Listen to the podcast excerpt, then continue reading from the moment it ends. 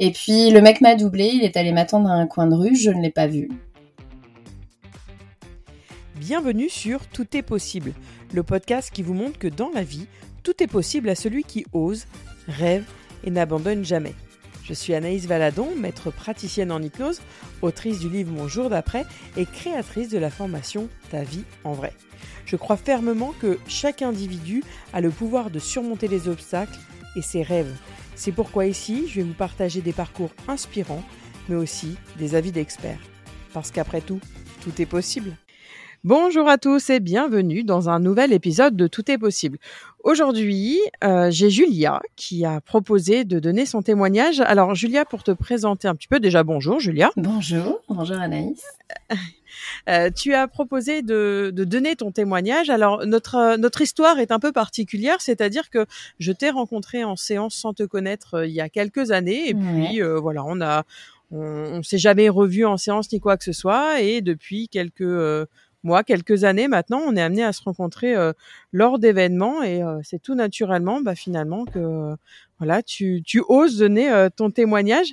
Et à travers ton histoire, moi, ce qui m'a plu dans le sens où tu souhaitais la partager, c'est que tu as vraiment l'intention d'aider les autres, d'offrir des conseils pour surmonter justement certains blocages qu'on peut avoir et pour réaliser tes rêves. Comment tu vas aujourd'hui, Julia? Je vais très bien. Malgré une période, euh, voilà, je, vis euh, une nouvelle tempête dans ma vie, mais qui est, qui est ma décision, c'est-à-dire une séparation. Mais malgré tout, euh, je, je vais bien. D'accord. Est-ce que tu peux nous dire à quel moment ta vie a changé? Ma vie, elle a changé pendant ma vie étudiante à La Rochelle, un soir où je suis rentrée de boîte de nuit toute seule à pied. Euh, tu sais, le truc qu'on dit aux filles de pas faire. Euh, et puis, bah, visiblement, mauvais endroit, mauvais moment, et euh, bah, j'ai été victime d'une agression physique. Qu'est-ce qui s'est passé exactement? Est-ce que tu veux nous expliquer? Oui, oui, oui, pas de, pas de souci avec ça. En fait, le mec, visiblement, l'agresseur me suivait depuis un petit moment à pied. D'accord. Et puis, euh, il m'a doublé. Euh, donc, moi, j'étais au téléphone avec une copine en train de lui dire Écoute, euh, je suis à 100 mètres de mon appart, c'est bon, je suis rassurée. Je, je suis bientôt chez moi. Et elle, elle essayait de me dire Viens à une autre soirée à l'autre bout de la Rochelle. Non. Et puis, le mec m'a doublé. Il est allé m'attendre à un coin de rue. Je ne l'ai pas vu. Et, quand je suis arrivée à ce coin de rue-là, il m'est tombé dessus et, et il s'est mis à me frapper. Il ne voulait pas de mon sac, euh, parce que je lui ai tendu. Il ne voulait pas euh, me violer. Je me suis toujours dit que sur ce coup-là, j'ai eu beaucoup de chance. Et, euh, et, à un moment, je me suis retrouvée par terre et il cognait, il cognait au niveau de ma tête. Et moi, je ne, comme quoi le cerveau te protège hein, dans beaucoup de situations, je ne voyais pas ce qu'il avait dans la main. Donc en fait, il avait un couteau, hein, mais l'info n'est pas arrivée jusqu'à mon cerveau. Et je pense que c'est ce qui a fait que je ne suis pas tombée dans les pommes parce que je voyais quand même le moment où, euh, où j'allais tomber dans les pommes. Et, euh, et, à un moment, il est parti. Et d'ailleurs, je me suis dit, bah, c'est bizarre. Il n'a pas fini ce qu'il était venu faire. Enfin, vraiment, on se fait vraiment des réflexions bizarres dans ces moments-là. Et je me suis relevée. Euh, j'ai rattrapé mon sac qui était euh, par terre, mon portable en trois morceaux, tu sais, euh, ça, ça, fait 14 ans, on avait mmh. des portables avec la batterie d'un côté, le cache et tout. Et je me suis dit, c'est bon, j'ai rien, je rentre chez moi. Et je dis rien à mes parents parce que ça va les faire trop flipper. Et, euh, et en fait, euh, au moment où je me suis dit ça, je rallume mon portable et je, il y a une goutte de sang qui tombe de ma tête sur mon bras. Et là, je me dis mince, je vais devoir aller à l'hôpital. Et là, j'entends un mec qui me dit, hé, euh, venez, ça va? Et c'était un mec qui habitait là. Euh, et normalement, il n'y a pas d'appart à, ce, à cet endroit-là, il n'y a que des entreprises. Et lui, il avait mis son appart là. Et il m'avait entendu hurler. Et du coup, il était euh, en caleçon euh, avec sa bombe lacrymo. Et il, venait juste de descendre parce qu'il m'avait entendu. Donc, il m'a recueilli chez lui. C'est lui qui a appelé les pompiers avec sa copine de l'époque. D'accord. Est-ce que là, on va faire un petit flashback parce que du coup, là, tu nous racontes ce qui s'est passé. Est-ce que tu peux euh, nous parler euh, de toi, de la petite fille que tu as été, ton parcours depuis ton enfance? Alors, euh, j'ai eu une enfance, on va dire, belle malgré un gros malheur, parce que quand j'étais petite, j'avais deux ans, ma maman est tombée malade. Donc j'étais une petite fille voulue, attendue. voilà, ça c'est sûr, j'ai été un bébé de l'amour. mes parents vraiment m'attendaient et, et, je sais que j'ai reçu beaucoup d'amour dès lors que ils ont su que j'allais arriver. Euh, et, maman est tombée malade quand j'avais deux ans et elle est décédée quand j'avais trois ans et demi. tu t'es construit euh, avec euh, ce premier drame dans ta vie, quoi. Ouais. Et par contre, énormément de chance dans, dans, ce drame-là que mon papa, un an après, rencontre quelqu'un de bien, avec qui il a eu le coup de foudre et avec qui moi aussi j'ai eu le coup de foudre. Et, et qui est devenue ma deuxième maman. C'est ce que j'allais te demander. C'est devenu une deuxième maman finalement, une personne qui t'a apporté de la, sécurité, de ah l'amour. elle m'a apporté euh, tout ce dont j'avais besoin. Et tu vois, du haut de mes 4 ans et demi, ça faisait euh, peut-être deux semaines que je la connaissais. Et dans la voiture, au milieu des deux sièges, je lui ai demandé Est-ce que tu veux bien être ma maman? Donc euh, j'imagine le coup au cœur pour ça les deux. Ça m'en donne les frissons quoi. ah ouais ouais, mon père qui l'a regardé en mode si tu dis oui, si tu lui dis moi, si tu dis oui à moi, c'est une chose, mais si tu dis oui à elle, euh, tu restes quoi. C'est pour la vie quoi. C'est pire qu'une demande en mariage là. Ouais ouais, ça euh, engage plus. Hein. Ouais ouais, c'est vraiment une une belle demande. Est-ce que après tu as rencontré d'autres moments difficiles?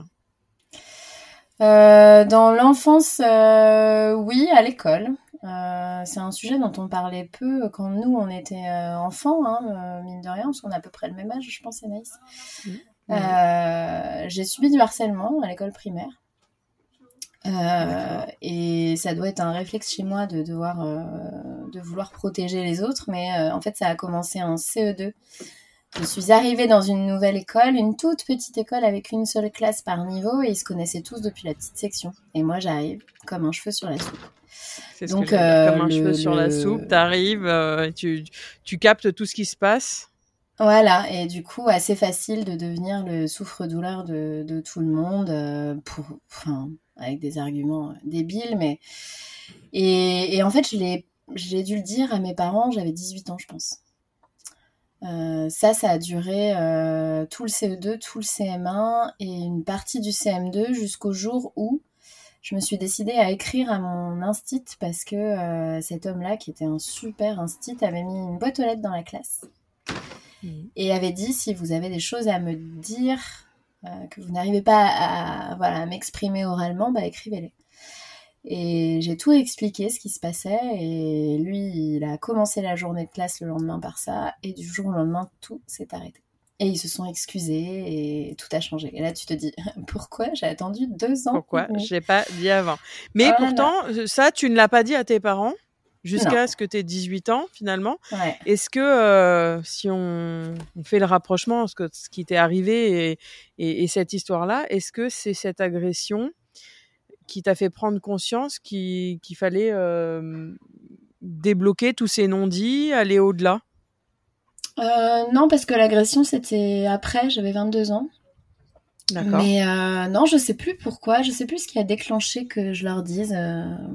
Euh, je, je peux pas te dire, mais je me souviens que par contre, mon père était vraiment sur le cul. super choqué en fait que j'ai pu vivre ça déjà d'une et super choqué d'être passé à côté.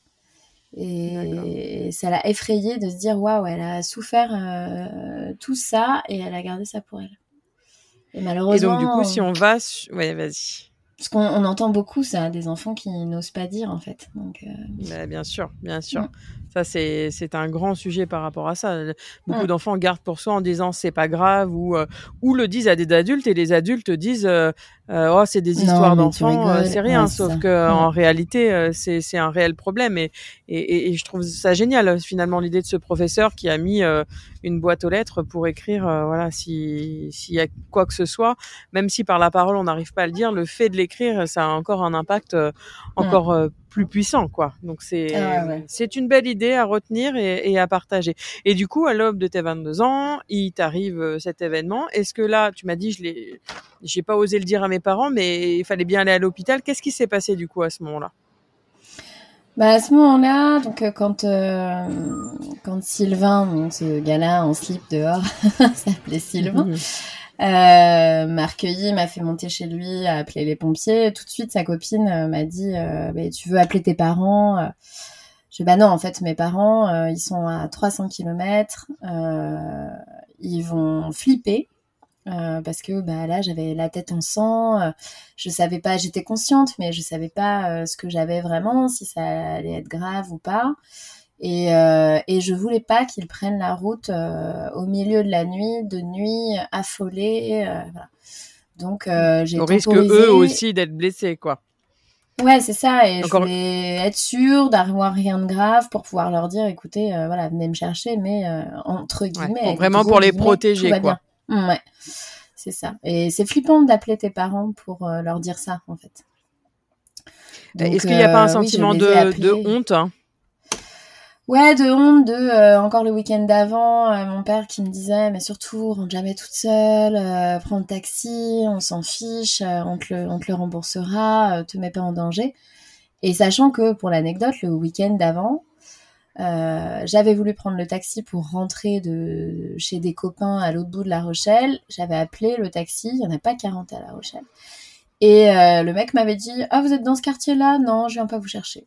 Et puis il m'avait raccroché au nez. Donc ce soir-là, j'étais pas bien dans la boîte, mes copines s'amusaient, j'ai dit ok, j'ai un quart d'heure à pied pour rentrer chez moi, euh, tant pis, je rentre. Et je vais pas m'amuser à attendre sur, le port qu'un taxi arrive qui, ou qui n'arrive pas, euh, voilà. Donc oui, forcément, tu te dis bon bah papa, en fait, euh, j'ai pas trop écouté ce que tu as dit et voilà ce qui m'est arrivé. Bon, évidemment, il m'a pas dit, je te l'avais bien dit, tu passe? Ouais. Hein? Non, là, la peur prend le dessus hein, quand c'est comme ça. Hein. ça. Ouais. Mm, mm, mm. Et comment il a réagi? Euh, bah déjà, il a su tout de suite. Euh, enfin, le téléphone a sonné. C'est pas habituel que le téléphone il sonne à 7h30 du matin un dimanche. Et quand il a sonné, il s'est levé d'un coup. Euh, il a dit à ma mère, c'est Julia. Enfin, tu vois, il savait pas, hein, c'était le fixe. Et mais il venait dans, il venait d'avoir un truc dans son rêve. Enfin, il était en train de rêver et il avait compris.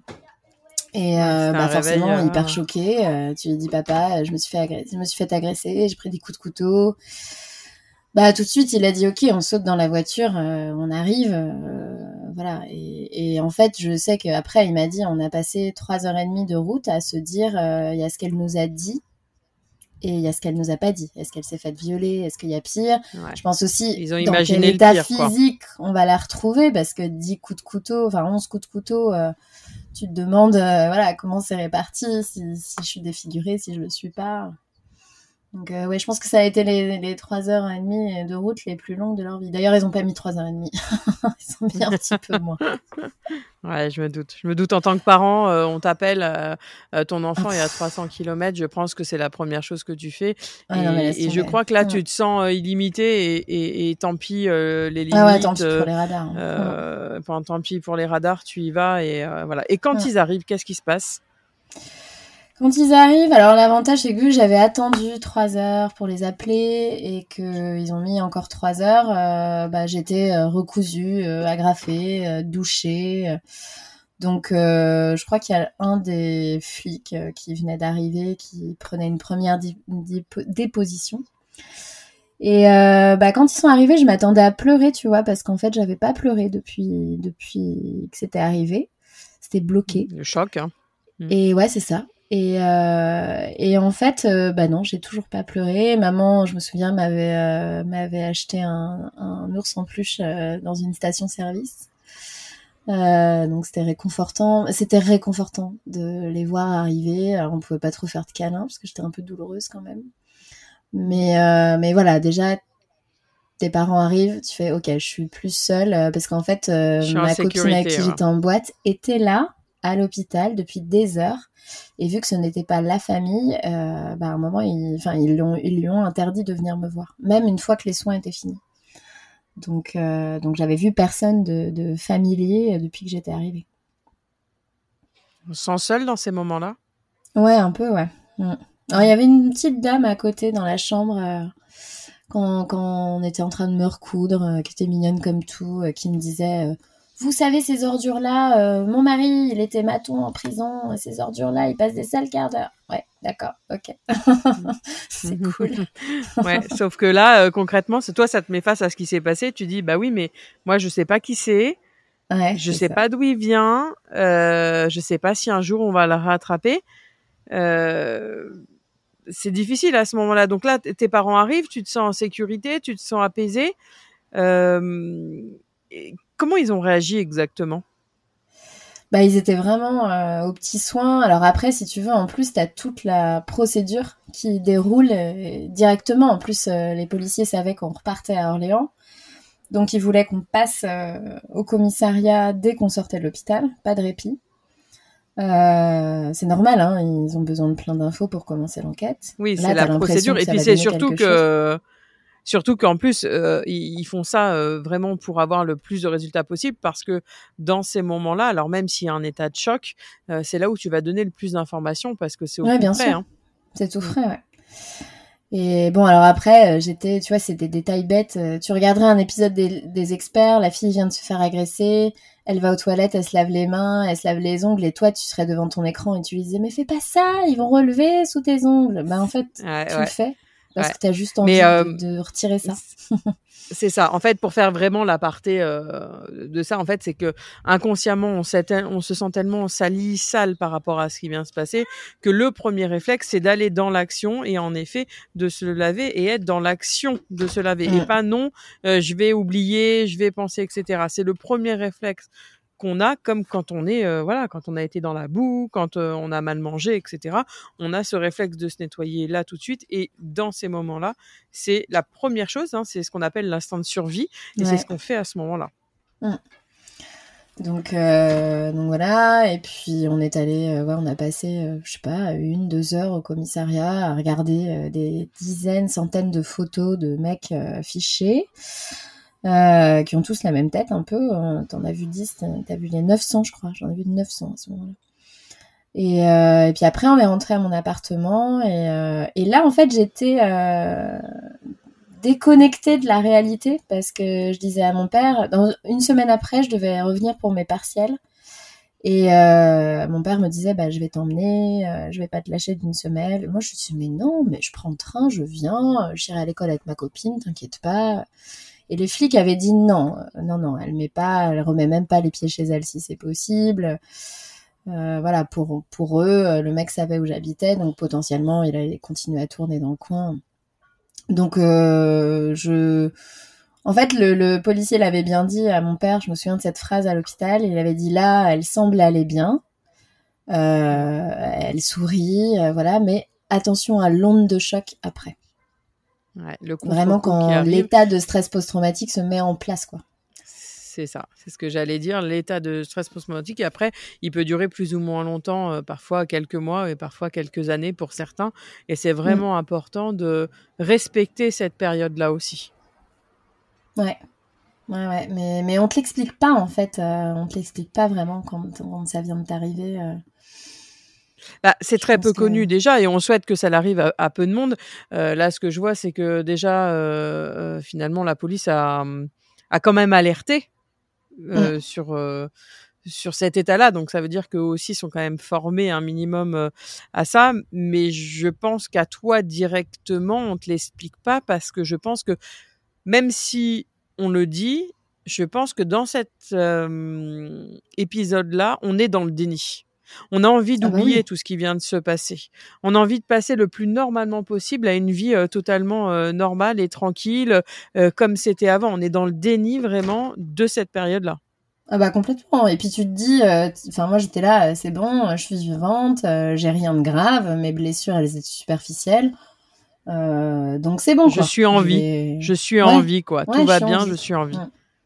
Et d'ailleurs, euh, j'ai eu des phrases indélicates euh, des, enquêteurs euh, en mode non, c'est pas une tentative d'homicide, non, d'homicide, non, vous allez, enfin, voilà, vous allez bien physiquement. Je vais bien, c'est ça, je vais bien. Il y en a des pires que moi, etc. Voilà, ça, ça, va encore avec ce syndrome de la sauveuse. Hein. Non, non, mais je vais bien. Il y en a des pires que moi. Il y en a qui meurent de faim, quoi. Ouais, ça va. Bah, comme je te disais tout à l'heure, ça va. J'ai pas été violée. Ça aurait pu être pire. Ouais. Et du coup, ils ont retrouvé cette personne-là ou pas du tout? Mmh, non, Joker, mmh. jamais retrouvé. Joker. Mmh. Ouais. Et toi, comment tu vis par rapport à ça? Alors moi, les premières semaines, euh, j'attendais après ça. J'attendais après euh, la justice. Euh, déjà, j'étais dans le noir la première semaine, dans le sens où je ne comprenais pas pourquoi il était parti. En fait, je bloquais là-dessus. Je me disais, il était en train de me, passer à tabac et d'un coup, il part. Et, et en fait, euh, c'est l'incompréhension. Ouais, j'ai eu le droit. Enfin, j'ai eu un appel de Sylvain, donc euh, voilà, qu'on appellera mon sauveur parce que là, clairement, il m'a sauvé la vie. C'est un ami aujourd'hui. Euh, et, en fait, il m'a dit, mais moi, quand je t'ai entendu crier, j'ai su que c'était pas un cri de juste euh, des jeunes qui rentrent de boîte et qui sont sont un peu trop bu. Euh, voilà. Et du coup, moi, j'ai crié à ma fenêtre. Et donc là, j'ai compris que c'est son cri qui avait fait partir mon agresseur, pas mes petits coups de pied. voilà. Donc, donc déjà, j'ai compris ça et et, et, voilà, et je ne sais plus euh, quelle était ta question à ce moment-là. je ne sais plus non plus. Je suis happée par l'histoire. Euh, oui, c'est ça. On n'a pas retrouvé, on n'a pas retrouvé cet homme. par contre, cet homme qui était là à la fenêtre, qui a crié pour euh, te sauver entre guillemets, euh, lui est toujours dans ta vie. C'est un ami euh, auquel tu as, tu as, des nouvelles régulièrement ou tu sais qu'il est là? Oui, oui. Mm. En fait, euh, pour l'anecdote, c'est rigolo. J'ai toujours dit euh, ce qui m'a sauvé ce soir-là, euh, c'est la clope et mythique.fr. Parce que il se trouve que il était là, c'était son, il était chez lui et réveillé à cette heure-là parce que c'était un deuxième rencard mythique qui venait d'être consommé, dirons-nous. D'accord. Julie, si vous nous écoutez. Et donc c'est pour ça qu'ils étaient en petite tenue tous les deux. Et, et lui m'a toujours dit, mais tu sais, moi, soit je rentrais de, enfin j'allais en boîte et je rentrais hyper tard parce que je faisais la fermeture soit je rentrais vers une heure et, et j'aurais été en train de dormir. Enfin, il fait, je suis, en gros, je suis jamais là réveillée à 4 heures du mat. Donc c'était vraiment. aussi, du coup, euh, a dû se poser des questions. Pourquoi j'étais là euh, à ce moment-là alors que d'habitude je suis jamais là euh, quel, est, quel, est, mon rôle dans tout ça, quoi puis t'imagines, c'est ton deuxième rencard avec quelqu'un et tu vis un truc comme ça. Euh, alors ils sont pas restés très longtemps ensemble, leur histoire elle a duré euh, un mois et demi je crois, mais euh, en fait il y a un lien très fort qui s'est tissé entre nous trois, forcément ça, bah oui. ça laisse des traces. Et la, la, semaine sans pouvoir les joindre parce que les policiers étaient pas ok que moi je les appelle, donc il fallait attendre que Sylvain rentre de vacances pour qu'ils m'appellent. J'avais trouvé ça très long en fait de pas de pas pouvoir les remercier, de pas pouvoir les appeler. Et, euh, quand je suis revenue passer mes examens, euh, on a passé une soirée avec eux, avec mes parents. C'était vraiment chouette. Et bah oui, aujourd'hui, on est toujours amis. Pas plus tard qu'hier, tu vois, j'écrivais à Sylvain. Et, et, Julie, c'était ma témoin de mariage. Ils étaient tous les deux à mon mariage avec leurs conjoints respectifs et Julie était ma témoin. Donc ouais, c'est devenu des gens très proches. C'est, fort, c'est beau ce lien. Et comment tu te sens d'ailleurs maintenant aujourd'hui par rapport à tout ça? Comment je vais par rapport à ça? J'ai fait du chemin. Euh, bah d'ailleurs, euh, quand j'étais venue te voir euh, il y a quelques années, euh, tu m'avais dit euh, ça, c'est pas du tout ressorti dans la séance, l'agression, donc c'est rigolo. Ouais. Et j'ai travaillé dessus en thérapie brève juste après. Euh, ma maman commençait tout juste à faire de la chromathérapie, les soins par les couleurs, et du coup, elle m'a beaucoup aidée aussi euh, avec la chroma. Euh, et puis le temps, en fait, après. Et, et puis il y a euh, de, un an et demi, j'ai écrit un livre euh, parce que j'avais envie de, bah, de parler de cet événement-là et de parler de l'après et de dire que euh, même en ayant vécu ça, euh, on peut tomber bien bas après, mais c'est, enfin, on peut aussi remonter et, et, être heureux, quoi. Pas rester dans le noir euh, comme on peut l'être au début. Je mettrai le lien euh, justement en dessous du podcast pour que les gens qui veulent découvrir euh, ton histoire puissent aussi le faire euh, par la lecture. Est-ce que tu penses euh, aujourd'hui t'être pardonné toi et pardonné à cet événement-là? Ouais, j'ai compris en fait. alors déjà, peu de temps après, enfin les différents thérapeutes que j'ai vus, il y en a une qui m'avait dit, tu sais, ça, ça t'est arrivé pour que tu apprennes que tu commences à écouter ton intuition. Parce que, en fait, quand je suis sortie de cette boîte, je le sentais pas. Je sentais qu'il y avait quelque chose euh, qui se tramait. à tel point que j'avais quand même mis mes clés d'appart, euh, ma carte bleue et mon téléphone dans mes poches de jean en me disant si on me vole mon sac, euh, j'ai le principal sur moi. Tu vois, c'est pas neutre, tu fais pas ça. Ouais, ouais, tu, savais, tu ressentais qu'il y avait quelque chose, mais tu t'es dit, bon, euh, allez, des fois, des fois on se dit, oh, je suis folle, c'est n'importe quoi. Ouais, c'est la peur. et puis, et, on y va, quoi. Et je me suis dit, ma maman qui est au ciel me protégera. je suis persuadée qu'elle m'a quand même bien protégée puisque je suis là et que je m'en suis plutôt bien sortie, même physiquement, rien de, rien de grave au niveau des blessures. Et, et voilà, donc ça m'a, euh, ça m'a appris ça et maintenant je m'écoute beaucoup plus. Alors comme tu dis, euh, c'est, c'est jamais très facile de faire le distinguo entre euh, est-ce que c'est ma petite voix à l'intérieur ou est-ce que c'est la peur qui parle. Mais au final, l'intuition, plus tu l'écoutes, plus tu affines et plus tu sens justement si c'est la peur ou la petite voix. Et, et en fait, j'ai compris, et encore plus cet été quand j'ai été à un séminaire de dev perso, que euh, cet événement-là, dont je me suis remise, euh, bah, il était là aussi pour me dire regarde, en fait, tu, peux traverser plein de trucs dans ta vie parce que de ça, tu as réussi à te relever. Et pourtant, j'étais, enfin, les semaines, les mois d'après, ça a été vraiment dur. Mais oui, je lui ai pardonné à ce mec-là parce que, euh, bah, en fait, je me suis reconstruite. Celle que je suis aujourd'hui, bah, c'est aussi grâce à cet événement-là.